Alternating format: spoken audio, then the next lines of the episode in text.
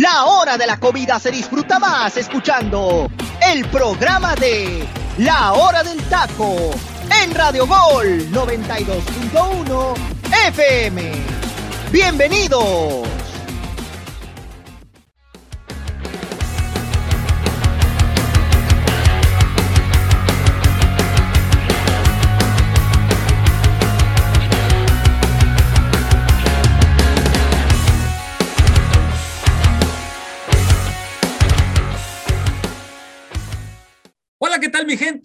Buenos días para la gente del Pacífico y muy buenas tardes para la gente del interior de la República, hasta donde llegue la señal de Radio Gola Campeona. Mi gente, baje la aplicación, no le cuesta absolutamente nada. Esto es su programa favorito, La Hora del Taco. Mucho que platicar, mucho que analizar. No sé si vaya a haber debate, no sé si vaya a haber jalones de greña, pero hubo golizas, hubo una humillación Mucha gente pone al que metió siete, ya lo ponen como candidato uno. Yo lo único que digo es que vámonos con mesura, pero, pero, pero, pero hay mucho que platicar y debatir. Aquí están mis compañeros y amigos José Luis Macías Santa Cruz, Arturo Vázquez, Freddy López y el buen Angelito García López. Este es el, equipo que tenemos hoy de analistas para platicar de la jornada 10 del fútbol mexicano que deja muchísimo, pero muchísimo que analizar y platicar con ustedes, mi gente, a través, repito, de la plataforma digital de Radio Gol y gracias a la gente que nos sigue en nuestras redes sociales como son Facebook, Twitter, Instagram, como la hora del taco oficial y también a la gente que muy amablemente nos escucha en cualquier momento del día a través de la plataforma de Spotify. Mi gente, antes de empezar el programa, quiero a nombre de toda la gente que estamos aquí, que hacemos la hora del taco, darle nuestro gran eh, abrazo fraterno, cálido, de corazón a corazón a nuestro compañero José Ramón Sánchez. El, este fin de semana falleció su tía Belinda Sánchez Martínez. Mi estimado José a nombre de todo el equipo te mandamos un fuerte abrazo y este programa va dedicado en la memoria de tu tía y a favor de la pronta resignación de toda tu familia. Te mandamos un abrazo, mi estimado José Y bueno, mi gente, pues vamos a darle entonces a platicar de la jornada 10 del fútbol mexicano. Y arranco con la pregunta. Ya saben que siempre tengo una pregunta antes de iniciar con los análisis de todos los partidos. Y arranco contigo, mi estimado José Luis Macías Santa Cruz. Bienvenido a la hora del taco. A ver, José Luis, ¿qué se extraña más? ¿Al Cruz Azul de Juan Reynoso y Álvaro Dávila o a los Pumas sin Dani Alves? Muy buenas tardes, teacher. Un placer estar en otra emisión más de la hora del taco y le mandamos un gran, un gran abrazo a la familia Sánchez. Y José Ra, esperemos muy pronto todo se ponga en su lugar, hermano, en cuestión de causas emocionales. Te mandamos un gran abrazo por parte de la familia de la hora del taco. Sin ninguna duda, teacher, un Pumas sin Dani Alves. Porque no puedo entender cómo ha cambiado tanto un equipo que pintaba para ser la verdad, uno de las sorpresas de la presente temporada, hablando de la Apertura 2022, torneo que estamos efectuando actualmente en nuestro fútbol mexicano, es lamentable que todo tenga que mantenerse por un bendito contrato. Aquí nos hemos dado cuenta y lo hemos venido diciendo a semana a semana antes de que se oficializara en varios medios de comunicación. Dani Alves tiene un contrato donde estipula que tiene que jugar los 90 minutos y en la posición que él quiere. Ya nos dimos cuenta en este partido contra Santos, ¿por qué no juega de lateral por derecha? Santa Madre de Dios, tanto lo pedíamos en su posición natural y por casualidad los dos goles de la segunda mitad cayeron por esa misma banda fácilmente quitándoselo con una, la verdad, vergüenza hablando del experimentado futbolista brasileño. La verdad, el prestigio queda por un lado. Creo que este futbolista es la peor inversión de los últimos 10 años en nuestro fútbol mexicano en cuestión de fútbol. No vayamos a empezar de que no, pero la imagen, lo que te vende, claramente te va a vender muchísimas cosas, pero hablando de fútbol, qué lamentable lo que acaba de contratar Universidad en esta presente temporada. Mi estimado Freddy López, bienvenido a una nueva emisión de la hora del taco, mi estimado Freddy. ¿A quién se extraña más, mi Freddy? ¿Al Cruz Azul de Juan Reynoso y Álvaro Dávila o a los Pumas sin Dani Alves? Bienvenido, Freddy. ¿Qué tal, teacher? Primero que nada, muy buenas tardes, compañeros, y muy buenos días para la gente que nos sigue en el Pacífico. Y Joserra, un fuerte abrazo a toda tu familia, a ti, por supuesto, y pronta resignación para, para toda tu familia. Y bueno, teacher, ahora sí que contestando a tu pregunta, yo siento que la situación aquí con Pumas ya es preocupante, ¿no? ¿Por qué? Porque, bueno, eh, ahorita revisando estadísticas de cuando Pumas estaba sin Dani Alves, se habían cosechado tres empates y una victoria. A partir de que llega Dani Alves, empate ese partido contra Mazatlán, que, que, bueno, en el papel en aquel entonces decíamos que era un partido accesible para Pumas, por lo que había mostrado, y de repente este Pumas empezó a caerse, empezó a, a, a tener resultados eh, pues negativos, ¿no? En el papel. Y bueno, el fiel reflejo son estos últimos tres encuentros donde ya le han metido alrededor de 11 goles, ¿no? Es una situación que ya preocupa porque realmente, por ejemplo, en el papel el día de ayer, pudieron haber sido, me atrevo a decir, siete, ocho goles los que les pudo haber metido Santos al conjunto universitario. Y lo que cita José Luis es muy importante, ¿no? ¿Por qué Dani Alves no estaba como lateral por derecha cuando recién llegó a universidad? Bueno, ayer se comprobó el por qué, ¿no? La facilidad que tenían los jugadores de Santos para poderse llevar al brasileño era impresionante. Y francamente, Creo que aquí el factor principal para que Pumas empiece a sacar resultados es que Dani Alves sí, quizá te pueda aportar experiencia y liderazgo, pero no lo puedes dejar todo el partido. Porque ya vimos que Dani Alves no te va a aguantar 90 minutos y es una situación que vamos a estar refrendando y reiterando a lo largo de, lo que reste de torneo. Mientras Dani Alves y Lelini le siga dando esos minutos de, de ponerlo todo el partido, el equipo de universidad no va a levantar. Y por ende, el cuadro de Pumas va a quedarse fuera de repechaje incluso. Correcto, mi estimado Freddy. Arturo, el Tocayo Vázquez, bienvenido, Tocayo. Creo que tú andas feliz porque pues tus chivas por fin ganaron. Ah, eh, hasta que, teacher, hasta que. Exactamente. Eh, oye, mi estimado Tocayo, pero ¿qué se extraña más? Eh, ¿Al Cruz Azul de Juan Reynoso y Álvaro Dávila o a los Pumas sin Dani Alves? Yo extraño más a ese equipo de Cruz Azul concuerdo con mis compañeros, todos lo dijeron que de Pumas, pero yo creo que en Cruz Azul la situación es más preocupante porque yo no le veo luz, no le veo una lucecita al fondo del camino. ¿Cómo salga Cruz Azul de esta racha? Tienen muchos problemas con la cooperativa, hay poderes ahí que están queriendo enriquecerse, tener esa, ese dominio sobre la institución y la gente puede decir, bueno, ¿y qué tiene que ver ahí eh, la cooperativa, esos poderes pues afecta, porque ellos son a final de cuentas quienes, a quienes ponen como directivos y esos directivos son a los jugadores que traen. Y esos jugadores que han llegado a Cruz Azul no han respondido. Es increíble lo de Eric Estrada, este jugador que acaba de llegar y ya juega su primer partido como titular. Y aparte también hay que ver los jugadores que han salido de la institución. El Piojo Alvarado, en su momento el Cabecita Rodríguez, Aldrete que se acaba de ir la temporada pasada, eh, entre otros, entre otros. Entonces yo le veo a este equipo de Cruz Azul, me preocupa más por lo que es uno de los grandes, un histórico que acaba de quedar hace poco campeón y en poco tiempo lo que está pasando. Ahorita ya es penúltimo lugar. Eh, y aparte, exhibido en la forma en que fue exhibido este equipo de Cruz Azul. Digo, ya me estoy metiendo un poco más al partido, pero para mí es más preocupante lo que está pasando con Cruz Azul. Con Pumas creo que lo puede corregir, lo pueden corregir, tienen que hablar con el jugador, con Dani Alves, tienen que sentarse a hablar director técnico con él y el equipo y decir, por lo mejor para el equipo es esto, Dani. Sí vas a jugar, pero vas a con una posición que yo te encuentre, que yo te encuentre donde no se vea tan mal el equipo, porque Tocayo, no, exhibido totalmente.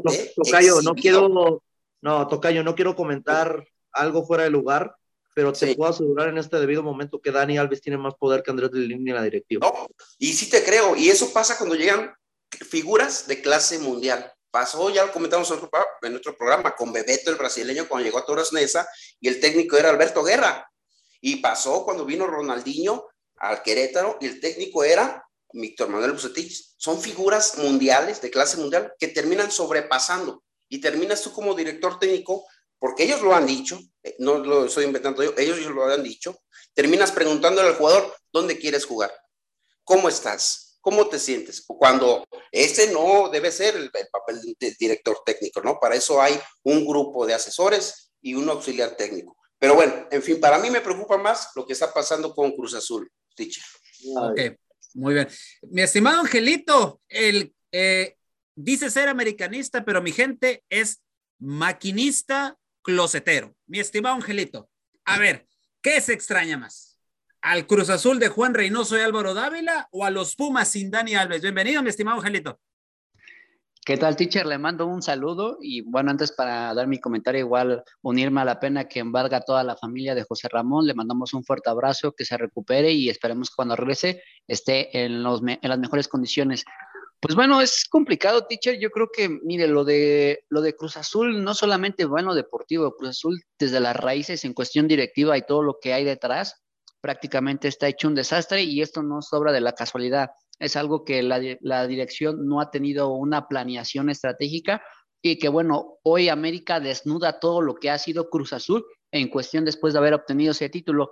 Y con Pumas creo que nada más es la pieza de los jugadores. Creo que lo de Dani Alves, esa relevancia que ha tenido, pues bueno, prácticamente obliga a que Lilini lo utilice sí o sí, sin siquiera saber si está al 100% en los 90 minutos y en algún momento a lo mejor el mismo jugador eh, puede doblegar y decir, sabes que ya no estoy por el ritmo, porque la verdad están implicando mucha dinámica como lo, como lo que pasó el día de ayer en Ciudad Universitaria, pero este orgullo, bueno, de alguna forma afecta. ¿eh? Correcto, mi estimado Angelito, y pues vamos a darle, mi gente, ahora sí, al análisis, y es que la América humilló, humilló, trapeó pisoteó toda el estirpe azul y le pasa por encima por un siete goles a cero, la peor humillación de América al, a la máquina de Cruz Azul.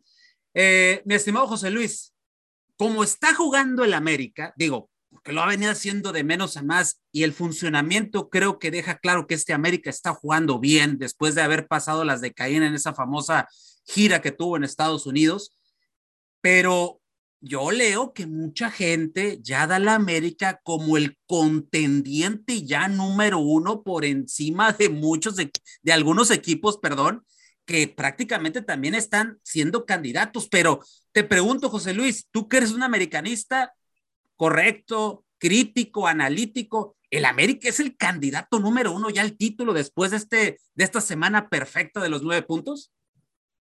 Mira, teacher, principalmente hay que aplaudirle a alguien en específico. Y me refiero a esa persona que cada semana en redes sociales miramos hashtag fuera tan. Fernando Ortiz ha hecho un trabajo extraordinario demostrándole que si le das continuidad, te da resultado. Lo hemos visto ya de tres partidos de manera consecutiva y nadie va a negar que en cada uno de los partidos ha visto una mejora, pero exorbitante porque vimos que contra Juárez se le complicaron las cosas, vimos que contra Universidad jugó de muy buena manera y vimos que contra la máquina de Cruz Azul jugó, creo que el mejor partido en la era Tan Ortiz. Y no lo digo por el resultado, sino por la entrega de cada uno de los futbolistas. Se miraba esa conexión dentro del terreno de juego y por algo terminaron concretando tantas oportunidades que generaron. Imagínense, todos los tiros, escuchen bien el dato, ¿eh? Todos los tiros que fueron directamente a portería entraron. Solamente los tiros que iban por un lado, fuera de los tres palos, pues no, no pudieron conseguir eh, esas anotaciones por la cuestión de que no tenían puntería. La verdad que las Águilas del la América pinta para ser uno de los candidatos. Para mí hay dos equipos que todavía están demostrando estar por encima de las Águilas del la América y me refiero a los dos equipos del norte, a Tigres y a Rayados de Monterrey están demostrando todavía tener esas cualidades que no le termino de ver al equipo del Tan Ortiz, que poco a poco sabemos lo que era la prueba de oro de contra el equipo de los Todos del Pachuca, un equipo que te estaba haciendo la maldad ya en los últimos partidos que donde tenías que enfrentarlo y le ganaste de una manera espectacular a mitad de semana. Yo creo que ya cuando veamos al América contra Tigres, es el parámetro más cercano que vamos a tener de este equipo si realmente puede ser el candidato idóneo para que la América sea el número uno en las apuestas, el número uno en toda la perspectiva que lo globaliza como el equipo favorito para ser campeón de la Apertura 2022. Y teacher, algo brevemente antes de que mis compañeros tomen la palabra. Sí, le he hecho mucho mérito a las Águilas del la América, pero la mayoría de los goles se los pongo a crédito de la máquina del Cruz Porque la verdad, la máquina se venció después del minuto 35. No, no metieron las manos, no les importaba el prestigio, no sabían la importancia de lo que era ganar el clásico de cada semestre para ellos. Y lamentablemente, con esta ejecución dentro del terreno de juego, justamente Diego Aguirre es destituido de esta institución. La verdad que fuera de desconocer el fútbol mexicano, era un técnico que venía nomás a enfermar nuestro fútbol mexicano. Bendito sea las decisiones que han tomado esta nueva dirigencia de la máquina del Cruz Azul. Correcto. Oye, Freddy, yo sé que pues una goliza así siete goles por cero. Y si yo creo que si esto, porque yo pensé que de repente Santander le iba a alargar un poquito más al partido, dije yo, si le larga más, el América le puede meter otro fácil. Pero, sí, correcto. Pero la, pero la verdad ya vi que en cuanto se cumplió el, el 90, 90 y tantos, terminó. Y qué bueno, porque eso ya estaba más que liquidado. Pero Freddy, ¿quiénes son para ti? ¿Quiénes son los jugadores claves de, eh, de la América en esta actuación tan contundente? Mínimo, nómbrame dos o tres, porque yo, si nos vamos línea por línea, creo que todos, todos dieron un muy buen partido. Sí, correcto, pero creo que el principal factor, teacher, fue la, el trabajo que tuvieron en medio campo, ¿no? La facilidad con la que supieron nulificar por completo a Cruz Azul, lo de Richard Sánchez, creo que eh, es uno de los jugadores a destacar en este partido que prácticamente pues estuvo eh, nulificando y repartiendo el juego para el equipo del América, ¿no? Eh, fue uno de los principales también ahí factores para desestabilizar a un Cruz Azul que ya de por sí venía golpeado, ¿no? Y que, y que en este partido, pues creo que eh, lo, lo, mencionábamos, ¿no? El América partía como favorito por lo que se venía viendo de ambos equipos, tres derrotas consecutivas de Cruz Azul contra tres victorias de América de manera eh, contundente, y que bueno, a final de cuentas, pues el, el Cruz Azul ni siquiera, creo yo, metió las manos, ¿no? Por ahí creo que el factor número uno de, de, esta máquina donde ya se empieza a caer es a partir de ese gol anulado, ¿no? Ya de por sí Cruz Azul estaba golpeado cuando logra eh, anotar ese tanto que lo metía de alguna manera al partido porque el marcador no era tan holgado todavía, pues eh, eh, le anulan ese tanto y Cruz Azul ya a partir de ahí se vino para abajo completamente. El América lo dominó de principio a fin y bueno, a final de cuentas creo que el 7 a 0 se queda corto, ¿no? Por lo que se vio en la cancha. Prácticamente América, me atrevo a decir que no tuvo un rival como tal, ya sobre todo en el segundo tiempo, y pues esto termina catapultando un marcador que creo que nadie aquí teníamos eh, presupuestado, ¿no? Si bien es cierto, América partía como ligeramente favorito, decíamos un 1 a 0, un 2-1, un 3-1, cosas por el estilo, pero nunca imaginamos un 7 a 0, ¿no? Y creo, me parece que si nos apegamos al tema estadístico, es la primera vez que la América le propina una goleada así al cuadro de la máquina.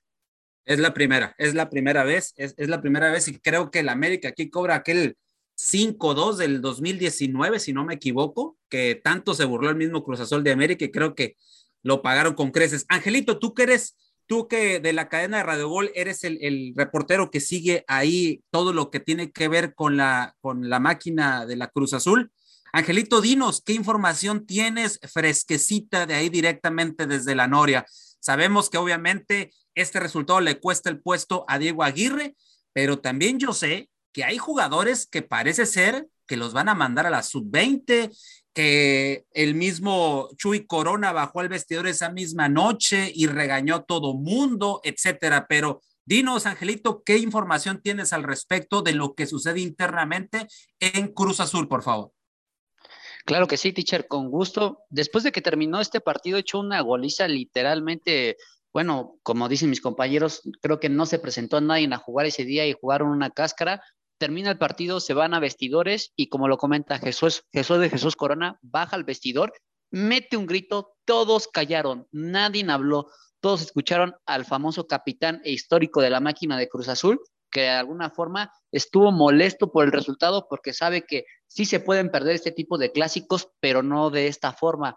A lo consiguiente estuvo presente el cuerpo de Diego Aguirre, pero en ese momento no se le había informado que ya la directiva tenía la confirmación de destituirlo, sino ya después de la conferencia de prensa, eh, porque el, que fue que este, fue su auxiliar tampoco estaba enterado de la decisión que ya tenía la directiva, pero prácticamente fue un hecho. Y tal, y la anunciaron el domingo alrededor de las 11 de la tarde cuando Cruz Azul saca un comunicado oficial de la separación de Diego Aguirre del plantel, por lo que Raúl El Potro Gutiérrez, quien había llegado para ser el entrenador de la sub-20, toma hoy como director técnico este interinato de Cruz Azul que deja vacante. De aquí se vienen otras cosas, cambios estructurales en la máquina de Cruz Azul. Lo principal, igual lo comentó jugadores como Jurado, el Cata Domínguez y Rafael Vaca piensan ser movidos de alguna u otra forma del equipo. Ya no van a contar con ellos ni como titulares en el primer equipo, porque bueno, lo que se vio el día de ayer fue catastrófico.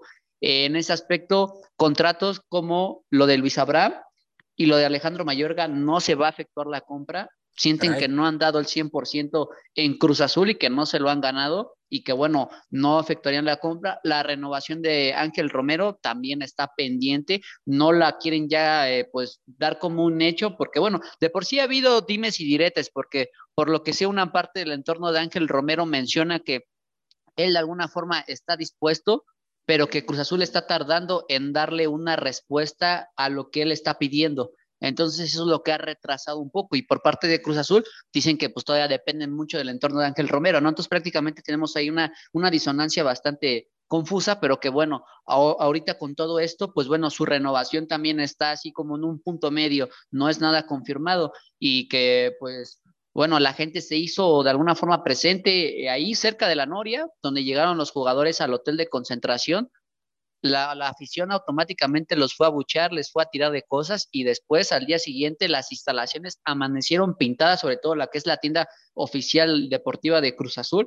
Hay como unos tipos, este, no sé cómo le podemos llamar, ahora sí como unas persianas. Y lo hermano, vandalismo, vandalismo. No, o sea, me refiero a que pintaron a las persianas metálicas color blanco, ¿no? Que cierran la tienda, ¿no? Para que pues no haya algún tipo de acceso. Las pintaron completamente en cuestión de inconformidad y, como lo comenta mi compañero José Luis, vandalismo, ¿no? Entonces hoy Cruz Azul está hecho un desastre. El director deportivo, pues, que es Carlos López, eh, toma esta papa caliente sin siquiera, pues, estar consciente de esto. Hoy Jaime Ordiales incluso se podría lavar las manos, ¿no? Y de estar en selección y decir, vaya, de la que me estoy salvando y que el ingeniero Víctor Velázquez, pues, mm, eh, está dejando mucho que desear en Cruz Azul porque no se están tomando las decisiones pertinentes, porque si hacemos un análisis ya rápido para terminar mi comentario, desde que Cruz Azul termina siendo campeón, no ha habido una estrategia deportiva, no ha habido un modelo a seguir y todo se ha sido conforme a reacciones. Hoy, los 22 jugadores que fueron parte del campeonato de la famosa novena, solamente quedan cuatro. Solo quedan cuatro. Los demás ya se fueron por no renovación de contratos, porque los vendieron, porque este, estaban inconformes con la directiva, e incluso por decir cuando llega Jaime Ordiales a ser director deportivo, limpia a los jugadores que de alguna forma estaban en contra de su, eh, ahora sí que de su puesto, que era Adrián Aldrete, Pablo Aguilar, El Cata y José de Jesús Corona. Curiosamente, se pillan a Pablo Aguilar, no lo renuevan, Adrián Aldrete igual tampoco lo renuevan y solamente queda el Cata y José de Jesús Coronas que sus contratos vencen el año que siguen y que tampoco piensan ser renovados de alguna u otra forma. Teacher, y nomás para comenzar el comentario de mi compañero Angelito, Rafa Vaca, fuera de lo lamentable que fue esa actuación después de que su equipo iba perdiendo contra el rival a modo que es las Águilas del la América, tiene renovación automática, porque ya cumplió con el requerimiento de partidos que... De los minutos, ¿no? Sí, minutos y partidos a, a, lo que llevaba de este último año futbolístico. Y a ver, claramente la institución y los aficionados saben que todo este desastre se lo acaba de llevar selección mexicana, ¿eh? Hay que tener mucho cuidado con eso. Así es, así es, estimado José Luis. Y vamos a pasar a la otra parte de donde también las, las papas están muy calientes, allá en CEU, allá con los Pumas de la universidad. Mi estimado Tocayo, ¿quién es el culpable de la debacle de estos Pumas? ¿Dani Alves o Andrés Lilini? Digo, cada quien desde su parte, ¿no? Pero ellos son los que visiblemente son para la afición y para, para mucha gente, esos son los culpables. Pero ¿quién tiene más factor de culpa en esta debacle de Pumas que viene arrastrándose desde ese viaje a Barcelona? Principalmente para mí es eh, Dilini, teacher, porque el jugador, pues, ¿quién lo alinea? Él, él pone la alineación, él arma la alineación, él considera a los jugadores que deben de estar ahí en el campo. Y si Lelini no ha tenido el carácter, y si viene todo esto en el contrato, como ya lo hemos mencionado, lo comenta mi compañero José Luis, pues ahí también es un error desde la directiva, teacher, desde la directiva en aceptar tú a un jugador que juegue sabiendo que ya es un jugador veterano y, y ya ha pasado, ya ha pasado con otros jugadores veteranos que han llegado a nuestra liga, no es lo mismo y llegan ya grandes de edad porque obviamente no van a llegar más jóvenes, porque no voltean a ver nuestra liga, porque ellos salen en su mejor momento allá en Europa y así va a pasar y así ha pasado. Terminan aquí sus carreras y allá a una edad avanzada. Yo creo que Lilini debe de reaccionar y debe de ponerse a ver lo que hacía bien con esos equipos. Con, están yendo hasta en contra, en contra de sus tradiciones universitarias, que es jugar con jóvenes, darles la oportunidad de debutar. Lo dejó de hacer ya Lilini. Cuando, como no lo mencionamos en otras temporadas, cuántos jóvenes ya había debutado y la labor que hacía con veteranos, con jugadores experimentados, perdón, experimentados y jóvenes, a llevar a Pumas hasta una final, meterlo a jugar partidos importantes en la liguilla. Y si bien Pumas ha tenido una baja increíble en su accionar en su fútbol, porque eso de perder también la final de la CONCACAF ante un equipo del MLS y de venir con esta también racha de malos partidos, pues el culpable es Lilini, lamentablemente, porque él es una de las cabezas principales.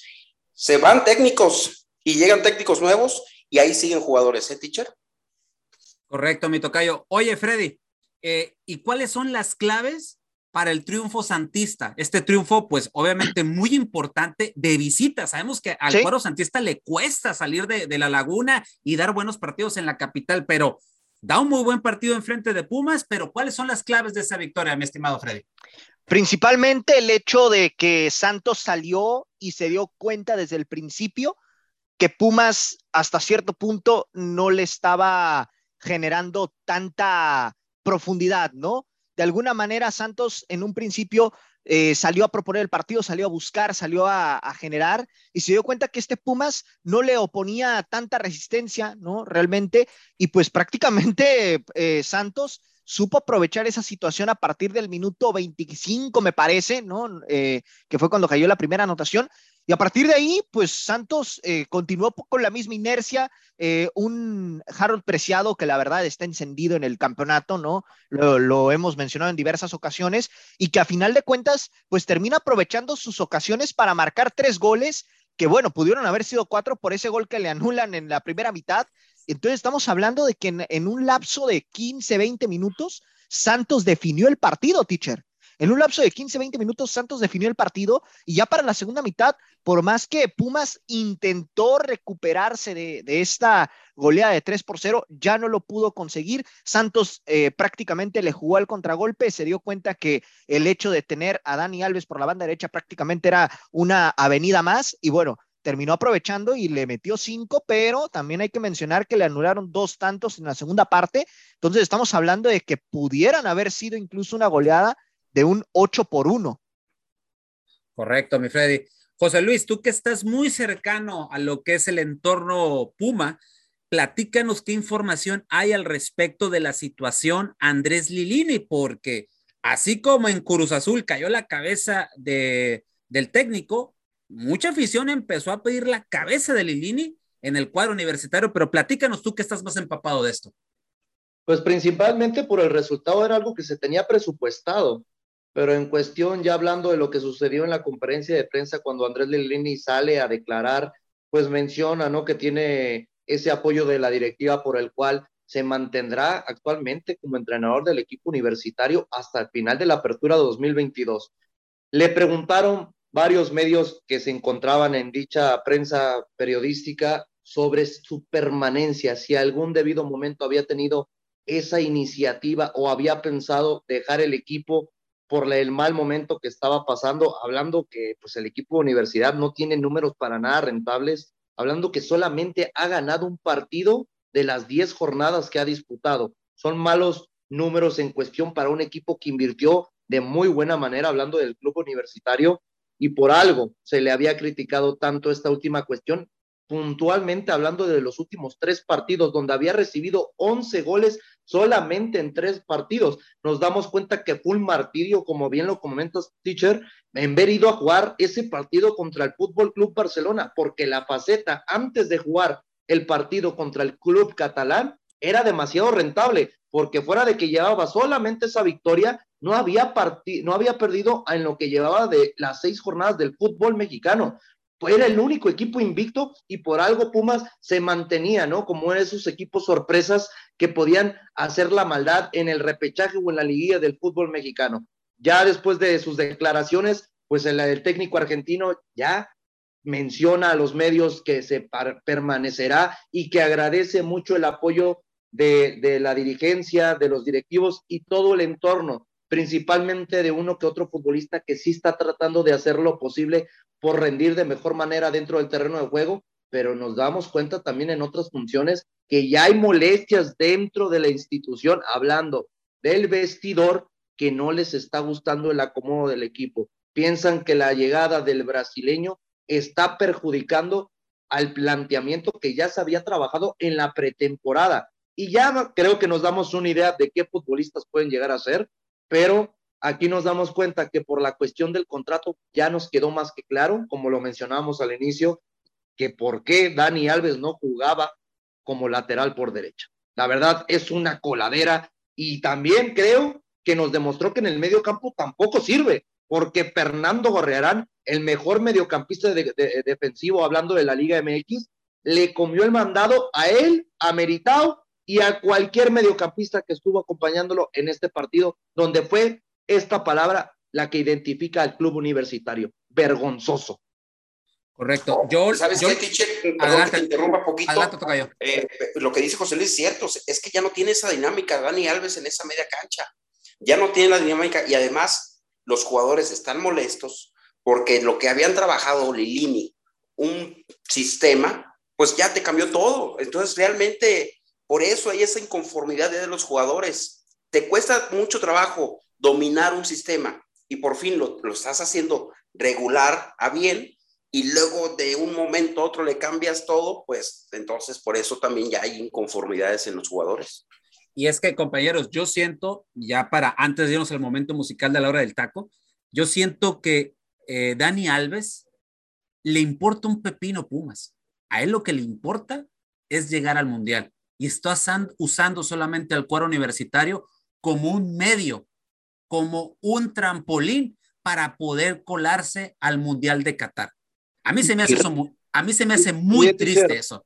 Y, hay algo muy importante, tantos futbolistas en ruedas de prensa a lo largo de las semanas han cubierto de toda manera de que Dani Alves es una buena incorporación, que solamente no se ha adaptado al funcionamiento del fútbol mexicano, pero hay varios futbolistas que quedaron totalmente retratados en este partido contra Santos que ni siquiera ya le pasaban el balón. Ya entendieron que no era un partido de exhibición y buscaban otras alternativas con molestia del futbolista brasileño.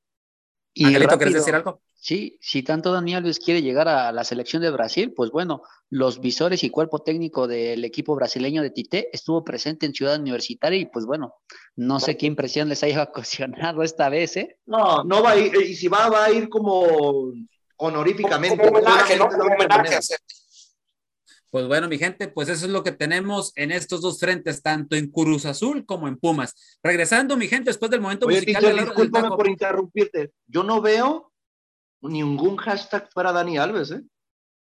Pues no lo dudes que empiece más al rato, ¿eh? No lo dudes, no lo dudes ni tantito, porque yo lo que sí escuché, y antes, ya para, ahora sí para irnos al momento musical de la hora del taco, eh, mucha rechifla, muchas ventadas de madre al equipo universitario, pero también mucha increpancia en contra del brasileño de Dani Alves. Entonces, bien dices, José Luis, en cualquier momento puede surgir ese famoso hashtag. Bueno, regresamos, mi gente, después del momento musical de Oro del Taco, platicaremos del resurgir de Chivas. Tocayo, ahí te, va ahí te dejo la pregunta para que la vayas pensando.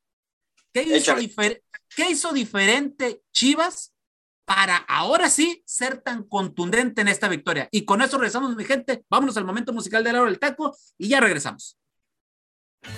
Este es el momento musical de La Hora del Taco.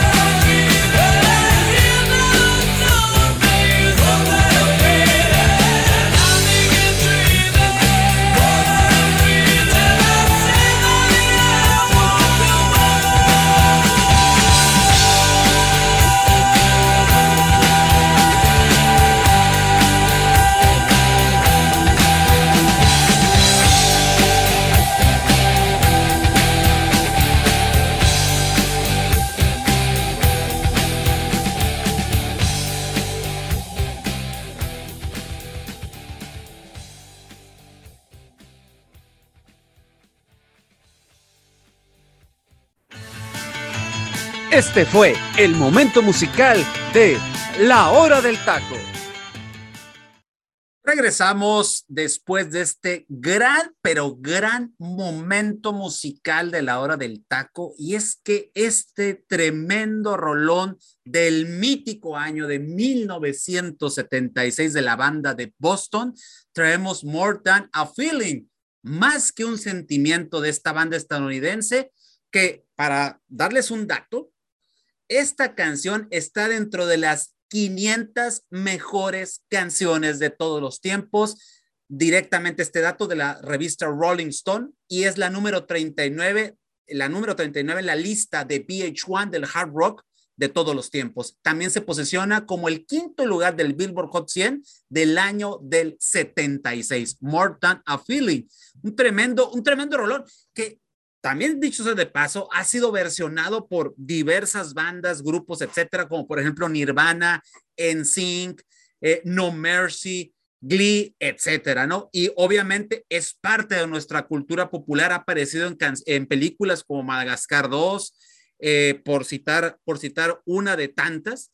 Eh, está en los juegos de Guitar Hero, nada más ahí para que se una idea. Y en televisión es, ha estado en las series de Los Sopranos, de Walking Dead, eh, etcétera, ¿no? Y también en, la, en esta famosa versión eh, de serie llamada Glee. Entonces, obviamente, en los deportes se usaba o era considerado el himno para los equipos de, eh, para el equipo de la NBA de los Celtics de Boston, sobre todo cuando consiguieron aquel campeonato del año del 2008. Así es de que es lo que les trajimos en el momento musical de la hora del taco. José Luis, yo sé que te encantó esta canción. Es una tremenda joya, no podemos negarlo y qué buen inicio de, de, de, esta, de esta semana en el momento musical de la hora del taco. No, teacher, tremendo rolón. Sin mentirte, es una de mis canciones favoritas. La verdad que qué manera de iniciar con esta tremenda canción, la transmisión de la hora del taco. Correctísimo, mi estimado José Luis. Y empiezo contigo, Tocayo. Vamos a darle porque hay todo mucho que platicar de esta jornada. Tocayo, ¿qué pasa?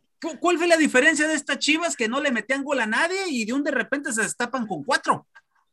Sí, teacher, mira, eh, Ricardo Cadena ya le buscó, le cambió el planteamiento, utilizó un 4-4-2, le metió más gente al medio campo y ha trabajado muy bien con este tridente de chavos del tapatío, que viene siendo el Chiquete Orozco, eh, Olivas y Sepúlveda. Y ha aparecido como capitán el Chapito, el Chapito Sánchez. Entonces le cambió a su línea defensiva.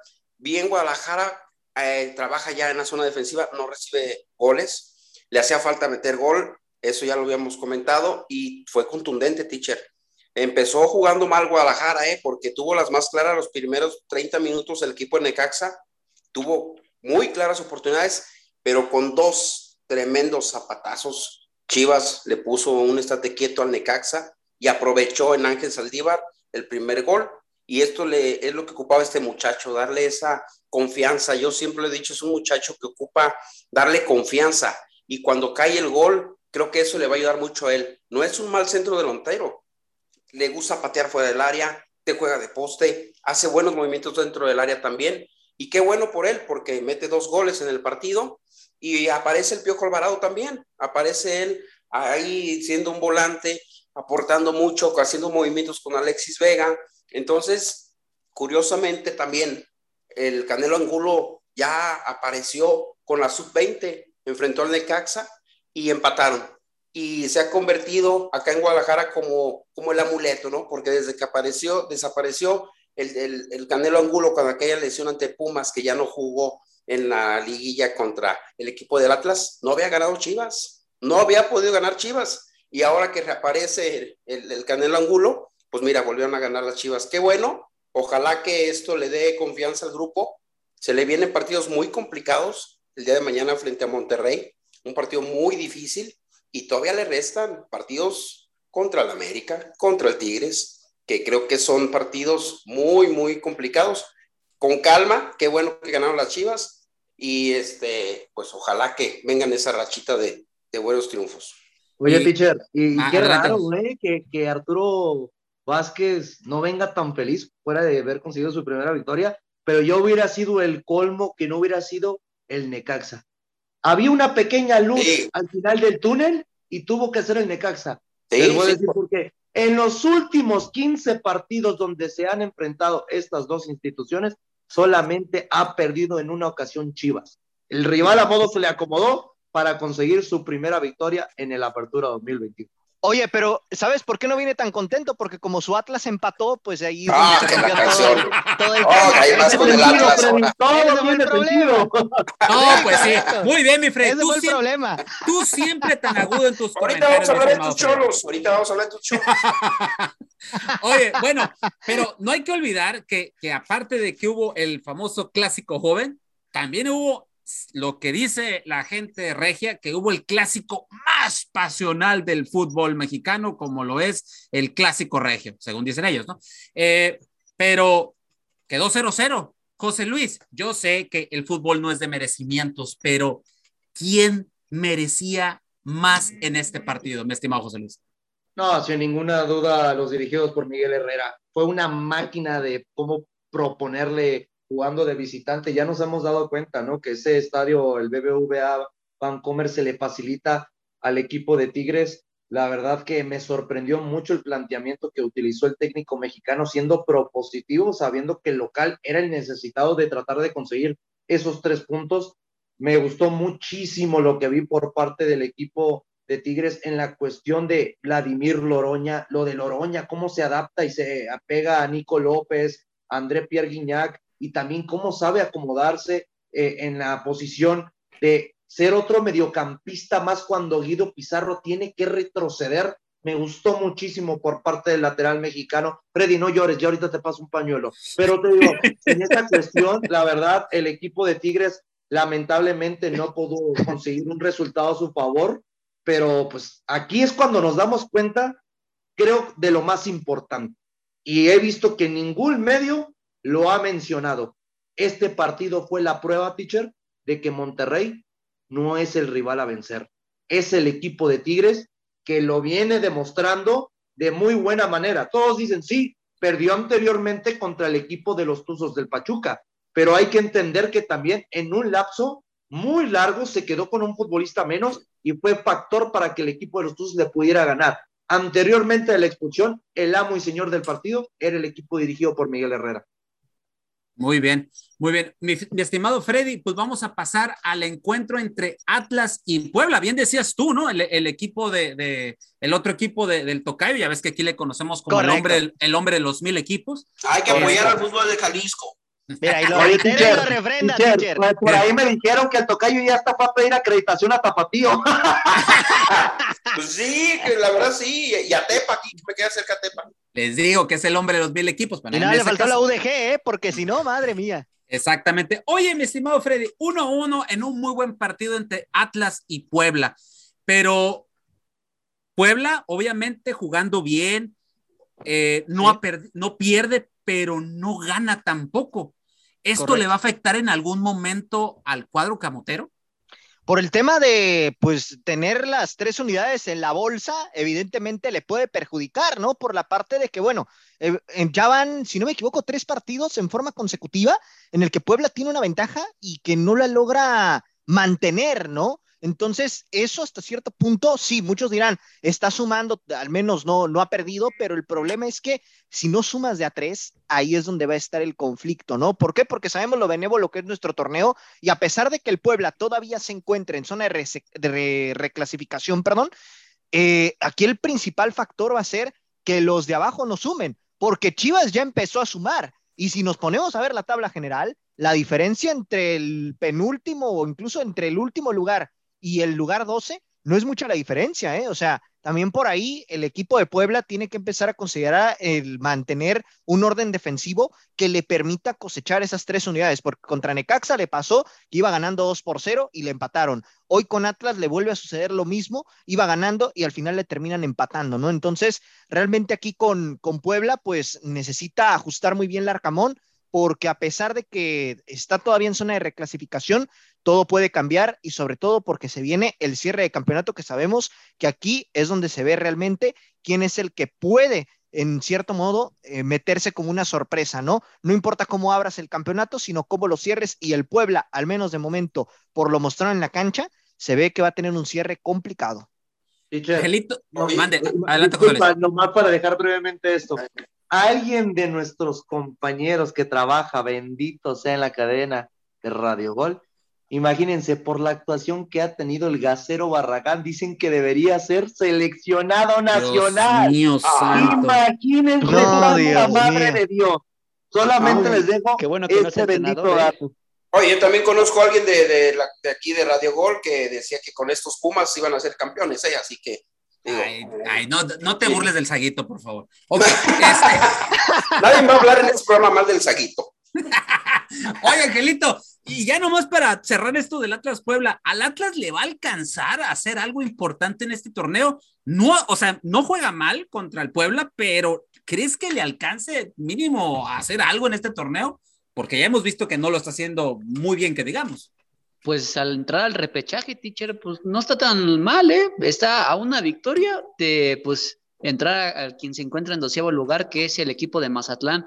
Entonces, en ese aspecto, hoy ni Cruz Azul, ni Pumas, ni León, ni Atlas, ni Chivas estarían un poco peleados en la cuestión de llegar por vía repechaje. ¿eh? La verdad es que este torneo es bastante eh, benévolo, pero como lo comenta Freddy, y es una parte muy puntual que yo también quisiera recalcar, a partir de la siguiente jornada empiezan a disputarse los lugares. Si estos equipos de alguna forma quieren buscar entrar a repechaje, afianzarlo, incluso subir un poquito más del promedio, este es el momento, ¿eh? porque después el torneo se cierra y va a ser más complicado que estos equipos pues, puedan necesitar este, otro tipo de situación más que un milagro, ¿no? Porque luego entra lo que es la diferencia de goles, eh, lo del fair play, tarjetas amarillas, tarjetas rojas, entonces todo ese tipo de cuestión, si esos equipos lo quieren evitar y quieren de alguna forma tener algo seguro, es el momento para empezar a ganar. Yo creo que Atlas aspira a un repechaje, pero yo, yo siento que este equipo de alguna forma no hay que le puedan reprochar sabiendo que, bueno, consiguió un bicampeonato y que pues verlo en esta situación, yo creo que no es nada fuera de lo común. Creo que esto se esperaba el torneo pasado y bueno, nos terminaron sorprendiendo, ¿no? Porque alcanzaron este famoso bicampeonato, pero también hay que entender que, bueno, y no es justificar el equipo de Atlas, eh, tuvo muy poco tiempo de descanso, muy poco tiempo de pretemporada y pues prácticamente así como terminó la final, entró luego, luego este torneo que pues también está hecho pues como una papa caliente, ¿no? O sea, al inmediato. Correcto. También otro partido, Juárez y Mazatlán empatan a uno, José Luis. ¿Por qué Mazatlán no pudo ganar teniendo más hombres en cancha que el rival? Eh, nos hemos dado cuenta que el equipo de Mazatlán no es uno de los equipos que no sabe cerrar partidos en nuestro fútbol mexicano en la presente temporada. Vemos que los dirigidos por Caballero tienen lapsos demasiado interesantes en cuestión de que vemos futbolistas que le han rendido de muy buena manera, como lo de Nicolás Benedetti, lo de Jefferson Intriego, que lo, ya lo habíamos dicho anteriormente en sus pasadas facetas con otros equipos del fútbol mexicano. Es un futbolista diferente en el medio campo que te ayuda mucho con la recuperación y generación de juego. Volvimos a ver a Nicolás Vicones siendo fundamental para que en su momento el equipo de Juárez no le diera hasta la vuelta al resultado. Fue muy importante el planteamiento que utilizó Caballero jugando de visitante, pero lamentablemente hemos visto que no es la primera vez que le sucede y le ha pasado en varias cuestiones de esta presente temporada. El ejemplo claro, ¿quién no se acuerda de ese equipo, ese partido contra los Tuzos del Pachuca, que estuvieron a nada de verle roto ese invicto de partidos de manera consecutiva sin perder? Llevaba muchísimos partidos el equipo de Pachuca y en la última jugada el equipo de los Tuzos le arrebata un triunfo que hubiera sido en su debido momento el primero de la temporada en el inicio de, de la apertura 2022. Complicada la situación para el equipo de Mazatlán, pero yo creo que se le puede llamar justicia porque los dos equipos estuvieron proponiendo de buena manera y la verdad, uno de los partidos más aburridos que he visto de esta presente temporada. Es más, creo que nadie lo vio más que Juárez y Mazatlán.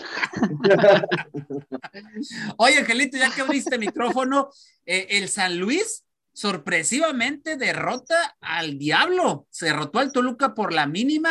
¡Me decían loco! ¡Me decían loco! Ah, en la primera victoria como local, ¿eh? Como local. Fíjate, Toluca tiene una. No, segunda, teacher. Segunda. Bueno, tiene, tiene. Segunda de manera consecutiva. Ok, cierto, cierto. Entonces, suma, Toluca suma un punto de seis posibles. O sea, ¿por qué Toluca tiene esta muy, pero muy mala semana, mi estimado Angelito? Pues bueno, creo que una parte es la situación de que, pues, voy a un equipo de Atlético San Luis que lo hemos venido diciendo, ¿eh? No era para que jugara tan mal. Yo creo que el inicio de temporada no le dio eh, de alguna forma seguridad al mismo Andrés Jardini, que vimos que, bueno, hasta apenas con Pumas, yo creo que también fue una parte de inyectar confianza porque remontar un marcador de dos ceros que a la postre parecía imposible. Pues bueno, Atlético San Luis de ahí ha mostrado una gran mejoría y lo vimos en este partido, que si bien el primer tiempo lo dominó de alguna forma Toluca. Yo creo que aquí la, situación de la contundencia es lo que le pesa a este equipo de los Diablos Rojos y que bueno, que antes era el que siempre pedía la hora y que pues al final casi también la estaba terminando pidiendo, pero a la situación de, de este gol que mete este José Muriño, pues bueno, de alguna forma apoya al equipo potosino a darle esa confianza aún más de la que la gente pues ya la tenía, ¿no? Entonces, pues para mí hoy Nachito Ambriz se justifica de una forma tan barata diciendo que en poco tiempo el equipo se vio forzado en disputar partidos y que así es imposible de alguna forma mantener un equipo competitivo. Entonces, pues bueno, o sea, digo. se fue por la fase. Profesional, hermano. Se fue por la fase. Como si fuera el único, ¿eh? Como si fuera el único. Exactamente, y San Luis igual viene de lo mismo. Entonces, no sé cuál es la situación de, de su queja o en ese aspecto. Yo creo que hoy Toluca debería ir buscando más en cómo mejorar en, cuestión de contundencia y de alguna forma evitar ese tipo de situaciones que, bueno, anteriormente le habían salido de qué, de que el, no le empataran el partido de últimos minutos o incluso les voltean el marcador, pero bueno, hoy un equipo potosino en casa se vio mucho más fuerte y el Diablo pues simplemente se enfrió ahí, ¿eh? se enfrió. Correcto. Y tuvimos el clásico capitalino, el clásico joven, tuvimos el clásico regio, pero también clásico tuvimos... caliente, teacher, no Pero allá, espérate, pues para allá iba, mi estimado Angelito, me robaste las palabras, fin de semana familiar. Grupo Pachuca y el grupo caliente también tuvieron sus clásicos. Freddy, qué bueno que abriste micrófono. Querétaro, dos, Cholos, cero. ¿Qué le pasó a tu Cholos, Freddy? Hace, hace, hace, unos días andabas feliz por la vida y todo lo demás. Hoy vienes muy triste a la cabina, muy calladito, muy mesurado, ahora sí. Pero hace, pero hace algunas semanas, no, hombre, aquí, le, aquí a todos nos ponías de casi, casi entrabas de prepotencia a la cabina. ¿Qué está pasando con Cholón, mi Freddy? No, bueno, un partido, la verdad, eh, lamentable de parte de Tijuana en la cuestión de que tuvieron mucha posesión de balón, pero nula productividad hacia el frente. Un Querétaro que, que bueno, necesitaba ganar, ¿no? Necesitaba sumar ya de a tres eh, en el torneo. Decíamos el viernes que este Querétaro no estaba jugando mal, pero los resultados no se le daban, ¿no? Incluso, eh, pues por lapsos mostraba cosas interesantes, pero no terminaba por capitalizar esas, esas eh, victorias que de momento las tenía, ¿no? Eh, el caso más cercano, lo de Mazatlán, que ya tenía el partido en la bolsa en el minuto 85 y se lo terminan empatando. Y bueno, aquí, híjole, me hace mucho ruido la situación por el tema de cómo venía haciendo las cosas Tijuana y curiosamente Cholos viene a perder contra el hermanito menor, ¿no? En un momento donde Querétaro estaba urgido por ganar a como diera lugar y que bueno, a final de cuentas, pues Querétaro lo termina ganando eh, un 2 por 0 en la primera mitad. Querétaro dominó gran parte del encuentro, Cholos prácticamente no se vio en la cancha. Ya en el segundo tiempo Cholos tuvo más posición de balón, pero sin profundizar tanto. Y bueno, eh, realmente llama la atención esta cuestión, ¿no? 2 por 0, que, que, bueno, en el papel nadie tenía presupuestado y que curiosamente en las casas de apuestas, pues evidentemente el favorito era el equipo de Tijuana. Todos salieron ganando, eh, Freddy. Date ¿Eh? cuenta, gana Querétaro, pierde Tijuana y las casas de apuestas más grandes de México también Correcto. se. Claro, Correcto. O por obvias Correcto. razones. Tocayo, y cierro contigo eh, el Sí. análisis de la jornada 10. Pachuca le gana 1-0 por la mínima a León. El León, eh, obviamente, pues eh, se queda con, con 10 hombres, pero no puede. Cuatro derrotas consecutivas. Pierde contra su hermanito el Pachuca por la mínima, como ya lo había dicho, y lleva una racha seguidita, si no es que existe todavía Cruz Azul, pero tiene bastantes goles en contra, ¿eh? Renato Paiva será el siguiente técnico en irse en el fútbol mexicano. E, híjole, terminan dándole siempre continuidad, ¿no, teacher? A los técnicos y terminan apoyándolos. Sobre todo en Grupo Pachuca, ¿no?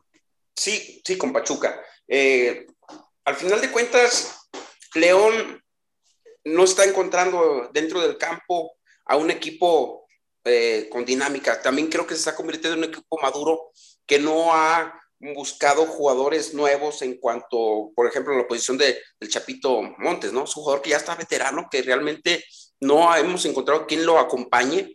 Y lo de Di Llorio, que a un principio yo hasta decía que era la revelación, ese centro delantero, pues se apagó la mecha. Se le Yo les acabó el gol. a ver, Tocayo, creo que no te tocó participar en los primeros programas Sí, de sí, radio. no, sí participé, hasta lo puse yo como la revelación. No, Y- hermano, pues se ve que no conocías mucho a Di Llorio, ¿eh? Eh, sí, correcto, me acuerdo muy bien de eso. Y de acá lo rescatable es que reapareció, reapareció la Chofis López, entró de cambio eh, y puso la asistencia del gol con la que este jugador también que debuta y mete gol, eh, ¿cómo se llama Freddy? El chavo. No, que- hermano, le vas a hacer el la, le vas a hacer la tarea, Freddy. eh, bueno, Es que debuta como no son de. Guadalajara, por eso es que no Sí, se acuerdan. este-. Sí, correcto, correcto. Correcto, es de Guadalajara. Pero bueno, debuta el Ch- la Chofis, asistencia de gol. Tuvo una clara también la Chofis López, eh, muy clara, que la quiso agarrar de volea dentro del área. Ah, pero no lo quieren en Chivas, ¿no? Frente a la portería y la falló, ¿eh? terminó de nalgas en el pasto, la Chofis López. Pero bueno, creo que es un importante triunfo porque le da a Almada esa tranquilidad de poder trabajar. Sí, había, este, le venía sufriendo el equipo del Pachuca y ojalá que con este resultado se ponga todo en paz, ¿no? Porque también vemos a, a Guzmán que no ha, no ha jugado, ¿eh? Está perdido Guzmán. Entonces, creo que por ahí hay ciertas indisciplinas que este director técnico no permite en el, en el equipo y por eso ha sentado a algunos jugadores. Correcto. Y bueno, mi gente, ya para finalizar eh, eh, la emisión de hoy de la hora del taco, tenemos jornada de media semana. Usted sabe que este campeonato se va a ir, pero volando, así que adelantan partidos de la jornada 16 y el martes tendremos Guadalajara-Monterrey, Querétaro contra América y el miércoles Pumas contra Tigres, el jueves Pachuca Atlas y el mismo jueves Tijuana contra Santos y el viernes se abre la jornada 11. Así es de que tenemos bastante fútbol en la semana. Váyase preparando mi gente porque tendremos mucho que analizar en la semana. A nombre de Angelito García López, Freddy López, Arturo El Tocayo Vázquez y José Luis Maza Santa Cruz, yo soy Delfino Cisneros en la conducción y nos escuchamos en la próxima. Con permiso. Gracias por haber sintonizado una emisión más de La Hora del Taco. Recuerda que de lunes a viernes nos puedes escuchar en punto de las 2 de la tarde hora centro, 12 del Pacífico, con la mejor información, tema, debate, polémica, análisis y mucho más a través de Radio Gol 92.1 FM.